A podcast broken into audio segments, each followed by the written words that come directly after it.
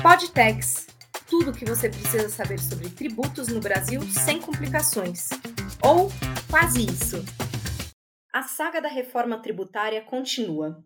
No final de outubro, foi disponibilizado um novo relatório, fixando um teto para as alíquotas dos novos tributos e alterando pontos relacionados à cesta básica e ao imposto seletivo. Neste episódio, explicamos as alterações que deixaram o texto mais próximo da aprovação.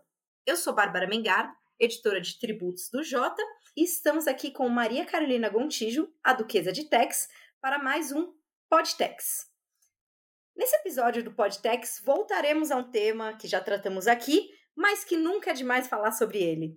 Reforma tributária, um tema que está na crista da onda e, ao que tudo indica, cada vez mais próximo da aprovação.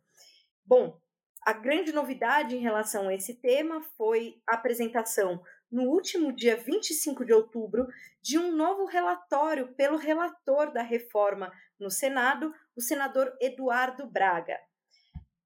Foram alguns pontos relevantes alterados nesse relatório e, Duquesa, vou começar tratando de um que era um tema que é, vira e mexe voltava bastante, que é a questão da limitação da alíquota dos novos tributos, que seriam a CBS e o IBS.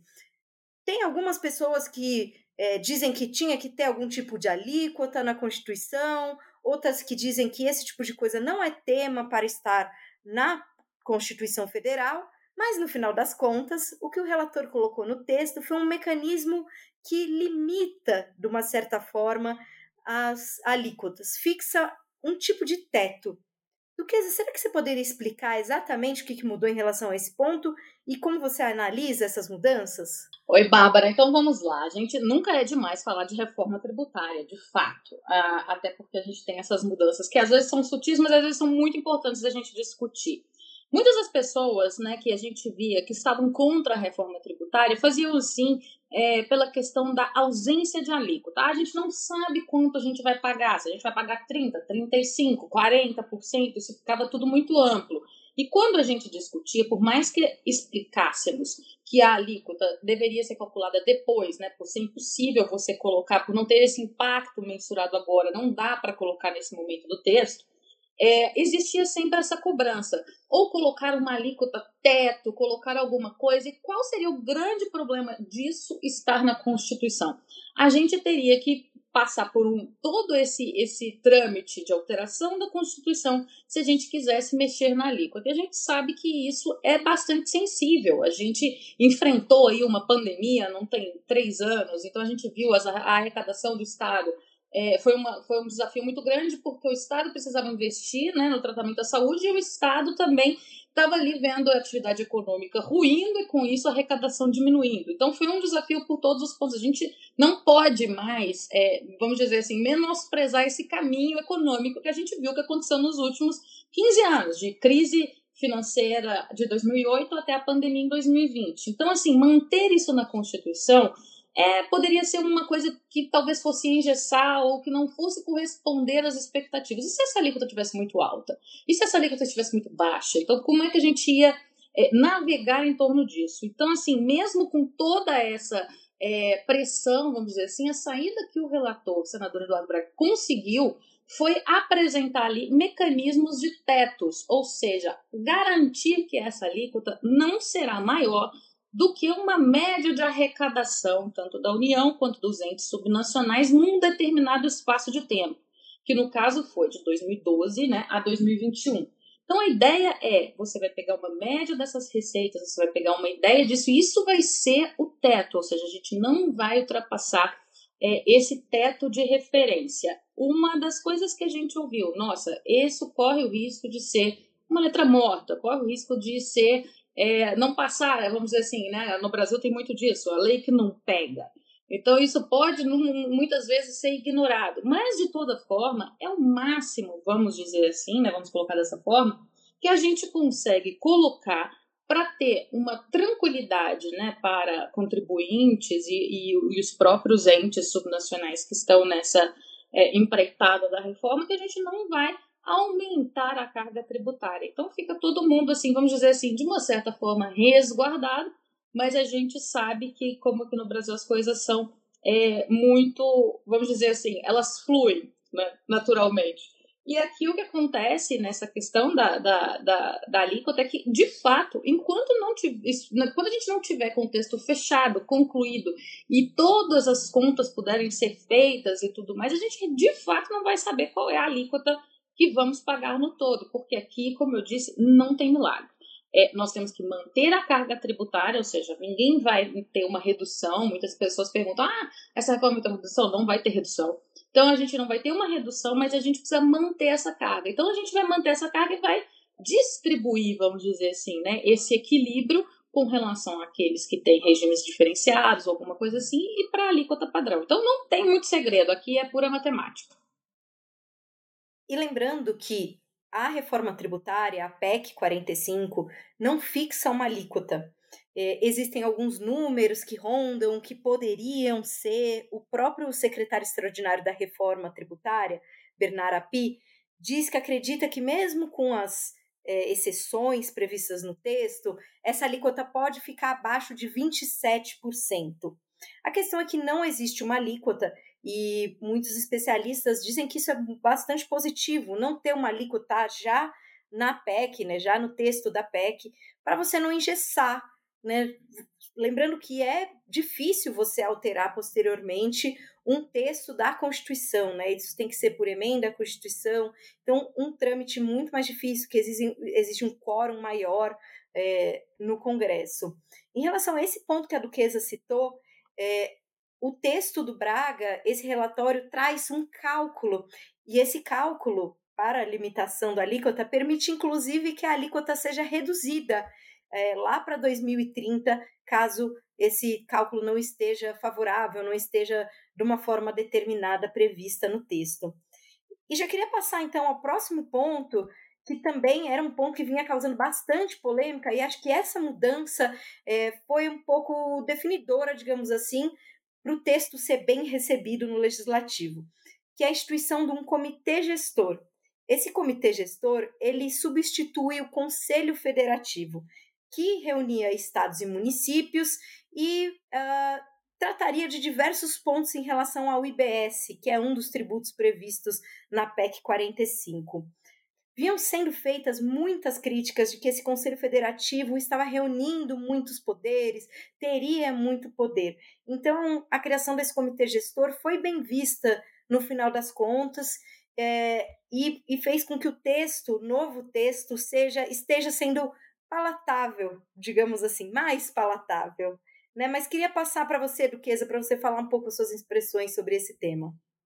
Então, a gente viu o Conselho Federativo né, da, da, da do texto anterior ser bastante criticado é, por diversas entidades. A gente viu isso, o pessoal batendo muito, falando de uma questão que, que isso é, talvez incentivasse a federalização, né, os estados perdendo sua sua autonomia, o que eu particularmente não concordo.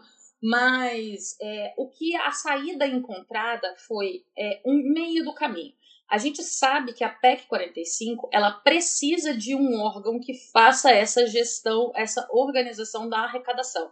Por quê? Porque a gente vai trocar, como a gente já disse em outros episódios, a gente vai trocar o princípio, né? Vai ser deixar de ser um princípio da origem para o destino. Então a gente vai precisar de fato de uma organização muito grande nessa gestão.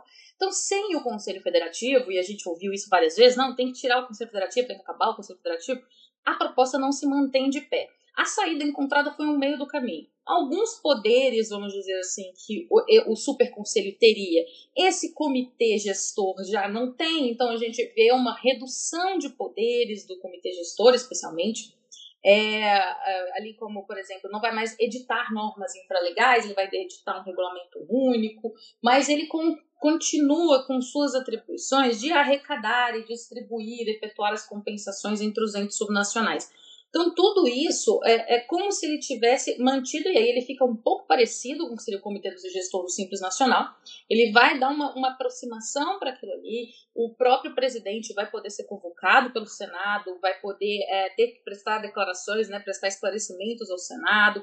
Então, assim, é, foi como se ele tivesse é, tomado, vamos dizer assim, um downgrade, né? De, de, teve um pouquinho da sua capacidade, vamos dizer assim, né, dos seus superpoderes retirados, mas na essência ele permanece como um comitê que vai gerir, né, vai, vai fazer a distribuição ali daqueles valores entre os entes. Isso era o mais importante. Então, se vai mantê-lo, vamos dizer assim, com mais poderes ou não, ou com uma indicação do Senado ou não, talvez assim o mais importante é, não foi atacado. Isso faz com que a gente tenha uma, uma impressão de que esse texto foi bastante amarrado com a Câmara. A gente vê uma alteração no texto, mas ao mesmo tempo não é nenhuma alteração que rompe com o que a Câmara já havia deliberado, com o que a Câmara havia decidido.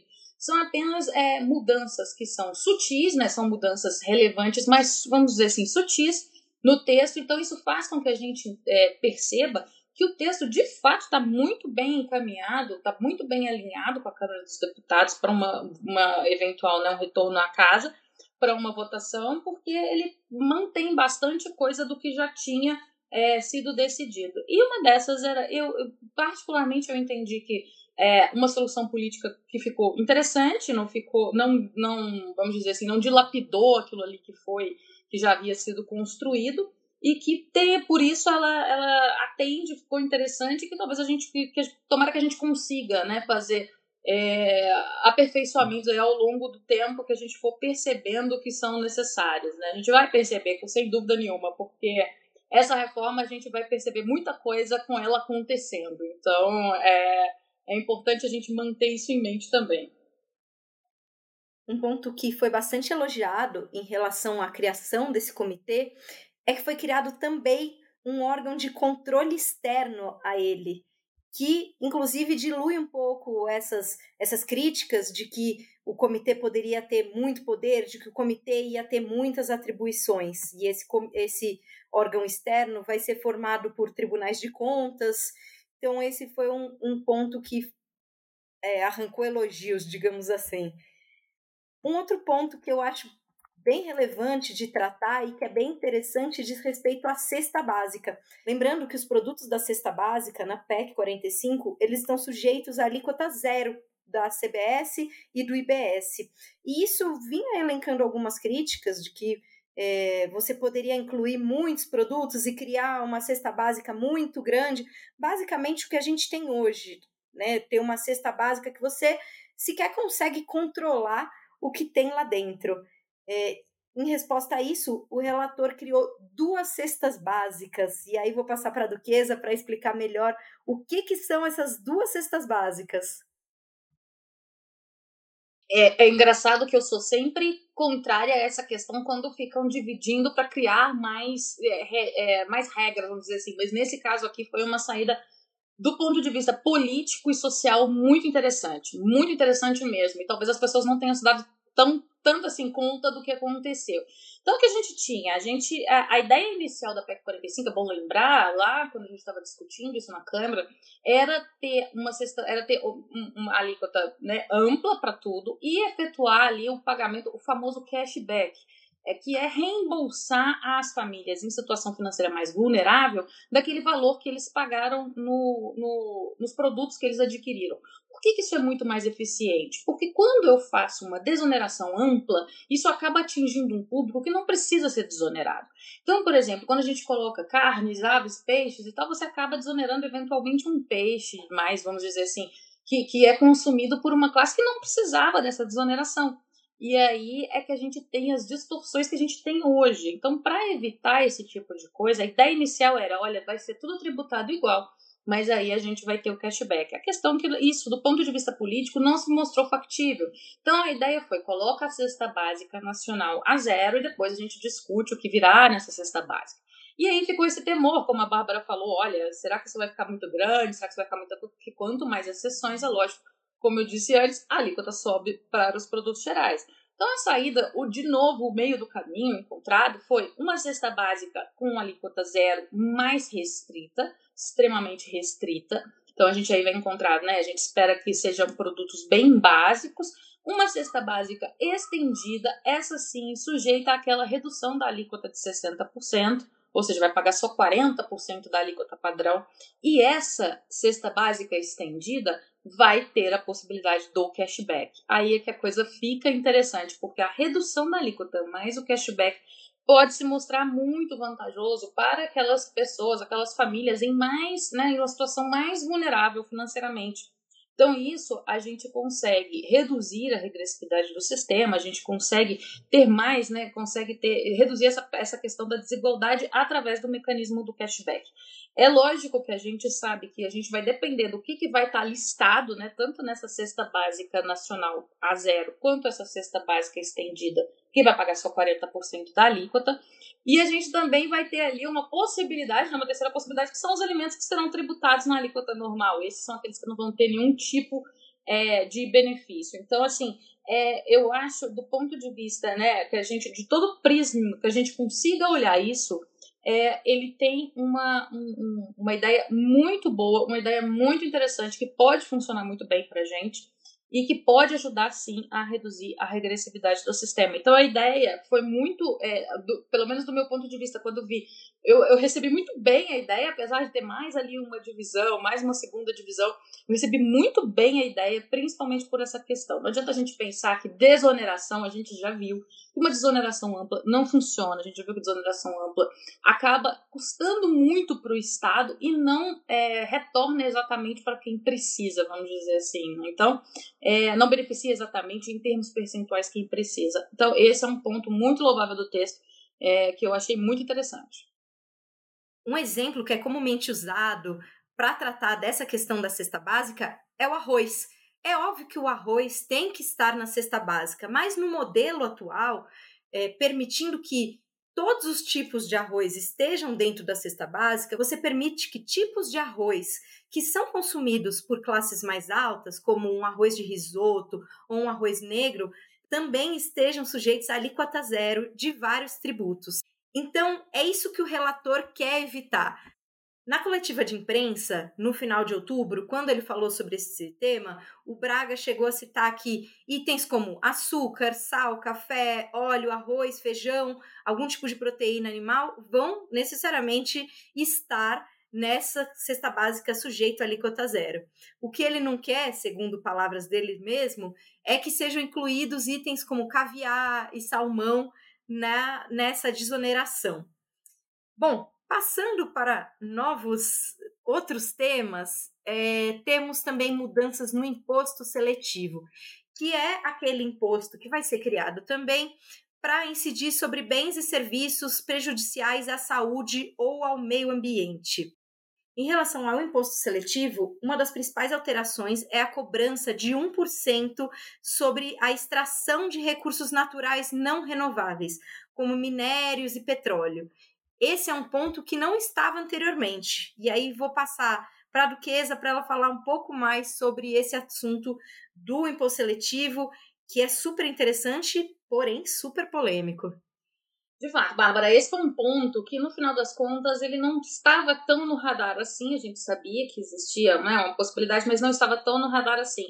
A questão é que é, o, como o imposto seletivo foi é, mais explorado né, nesse relatório do Senado, que eu acho ótimo, é, porque deixou ali pelo menos as suas as bases em que ele vão, vai ali é, ser construído, vamos dizer assim, a gente já conhece, um deles foi esse ponto da extração. E essa questão da extração dos recursos minerais, né, a 1%, independente do destino. Então, mesmo que seja para exportação, embora o seletivo não, não irá incidir sobre produtos exportados, né, vamos dizer assim, não vai incidir sobre as exportações nem operação é, com energia elétrica e telecom, mas nesse caso da extração dos recursos é, naturais mesmo que eles vão, né, independente do destino, eles vão pagar esse 1% aí na extração. É, isso foi uma novidade, isso pegou muita gente desprevenido, mas assim, é, isso é um ponto que está bastante justificado no relatório, do ponto de vista, o relatório vem é, aplicando essa questão, vem, o relator vem explicando a necessidade de colocar ali um tributo sobre a extração de recursos não renováveis, isso é muito é, é um ponto importante ali do texto dele, também alinhado com essa questão ambiental. Então já está previsto, mas pelo menos eu acho que traz assim, do ponto de vista se trouxe um susto, mas também traz, traz uma questão de uma segurança. Olha, é isso que vai ter, então a gente não vai ter ali uma alíquota muito maior do que isso. A gente tinha o pessoal, especialmente ali o pessoal da, da parte de, é, de minério, da parte né, petróleo, muito preocupado com o que seria o seletivo é, para eles nesse ponto aqui, é, em termos, né, é, porque a gente já sabia que era que fazia né, aquela questão que não era bom para o meio ambiente nem bom para a saúde, então a gente sabia que ia haver alguma coisa nesse sentido. Outros pontos importantes, como eu falei, são as bases. Ele colocou bases ali, é, que ele vai incidir uma única vez, ou seja, a gente afasta a questão da cumulatividade, ele não vai ficar incidindo em cadeia né, até o final. A gente coloca ali a questão das armas e munições, que foi uma questão também bastante debatida, porque muitos é, especialistas encontraram, né, entenderam que havia uma brecha no texto anterior para talvez até desonerar, vamos dizer assim, né, reduzir a alíquota desse tipo de produto. E agora tá ali que ele vai ter seletivo, que não vai ser bem assim. Então, assim, ele vem colocando ali as suas. Ele vem balizando o que vai ser o futuro imposto seletivo, mas o que eu achei foi bastante é, importante, vamos dizer assim, né, desse ponto de vista, foi bastante importante para o mercado conhecer, saber exatamente né, o que, que vai, o que, que ele pode esperar e colocar ali mais ou menos o que serão as regras do jogo. Então, assim, eu acho que foi também um ótimo por esse lado para a gente poder esclarecer esses pontos que, tá, que estavam ainda muito soltos por aquela frase que era muito lacônica, né? Olha, faz mal ao meio ambiente ou para a saúde, ficava algo muito aberto, então aqui a gente tem uma definição muito melhor nesse texto.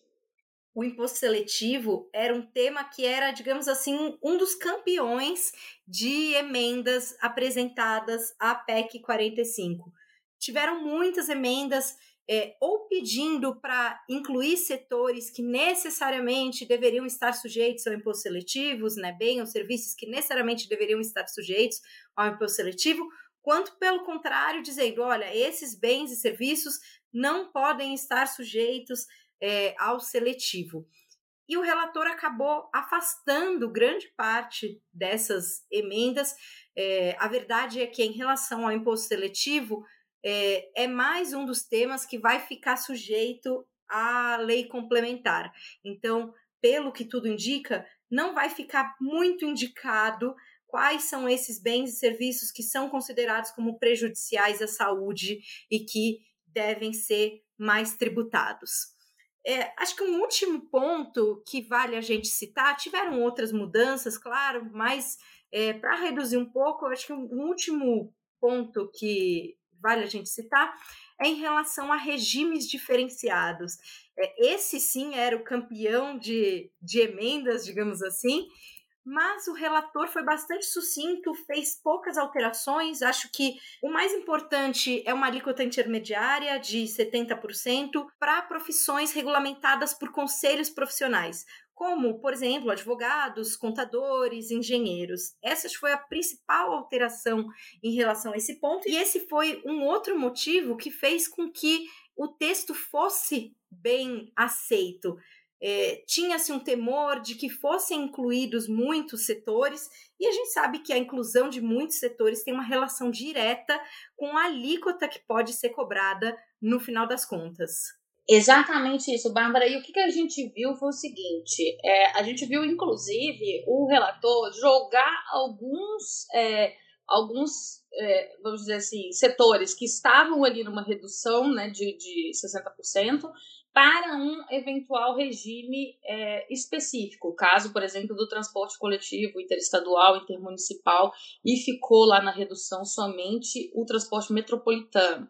É, então, assim, muita coisa foi jogada para um regime específico para tentar ali equilibrar de uma certa forma e não ter essa redução, é, vamos dizer assim, é, uma redução mais drástica, né, e que levaria a um aumento da, da, da alíquota base para todo mundo e a gente viu todo tipo né, de solicitação com relação a isso de, de exceção e todo tipo de, de solicitação possível e imaginável de produto, de serviço, de setores, enfim.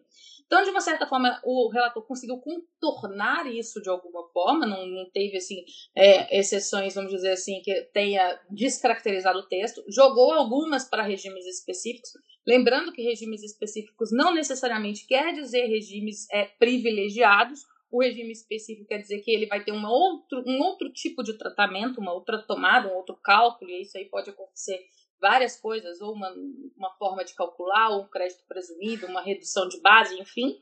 É, esses sim vão precisar depois né, serem, vamos dizer assim, serem mais detalhados aí via lei complementar, mas na, na redução ali de 60%, a gente viu que ah, basicamente o que a gente tinha foi mantido, e aí a única novidade do texto ficou por conta da entrada das profissões chamadas né, profissões intelectuais, né, com conselho, e, e, e que aí vão ter uma redução de 30% da alíquota é, no caso é, do, do IBS-CBS.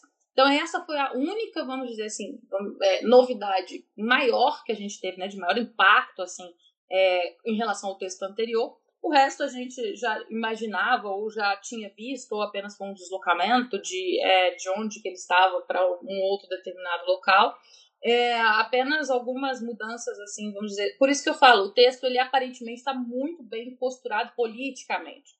Então, por mais que a gente tenha, né, e, e a gente, eu pelo menos defenda, basicamente a gente não tem que ter muitas exceções. O texto tem que ter o mínimo de exceção possível para que a gente tenha um sistema que funcione bem, que funcione legal é, a gente viu que o texto não passou por mudanças que, vamos dizer assim, que o descaracterizassem aquela, é, aquele texto que foi aprovado pela Câmara. Então a gente percebe isso, uma costura política muito boa, embora a gente tenha ali é, uma demanda até um pouco excessiva ali, um, um, um excesso de exceções, se me permite é, essa, essa expressão. Os próximos passos da PEC 45 é a passagem pela CCJ do Senado em caso de aprovação, ela já pode ir para plenário. Lembrando que, em caso de aprovação pelo plenário do Senado, o tema precisa voltar à Câmara, porque o Senado fez alterações substanciais no texto. A previsão de votação na CCJ é esta semana, pode ser passado para a próxima, mas o cenário por hora está favorável à votação nesta semana. E aí, sendo aprovado na CCJ, como eu disse anteriormente, já pode ir para plenário. Nós, do Podtex e do JPro Tributos, estamos de olho é, mais do que aberto para todo tipo de alteração em relação à reforma tributária. Esse tema é extremamente relevante para o nosso cenário nacional. Mas por hoje, ficamos por aqui com mais esse Podtex. Nos vemos em breve. Queria agradecer novamente Maria Carolina Gontijo, a Duquesa de Tex. Eu sou Bárbara Mengardo, editora de tributos do Jota. E esse foi mais um Podtex. Até mais!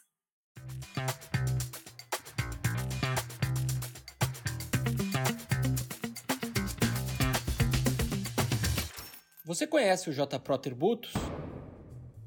Nós desenvolvemos um serviço para dar mais transparência e previsibilidade sobre a tributação no Brasil, com acesso à melhor cobertura do CARF além de um acompanhamento detalhado das principais decisões do STJ e STF e das movimentações do Legislativo e Executivo federais, nossos assinantes conseguem antecipar as movimentações que impactarão os seus negócios.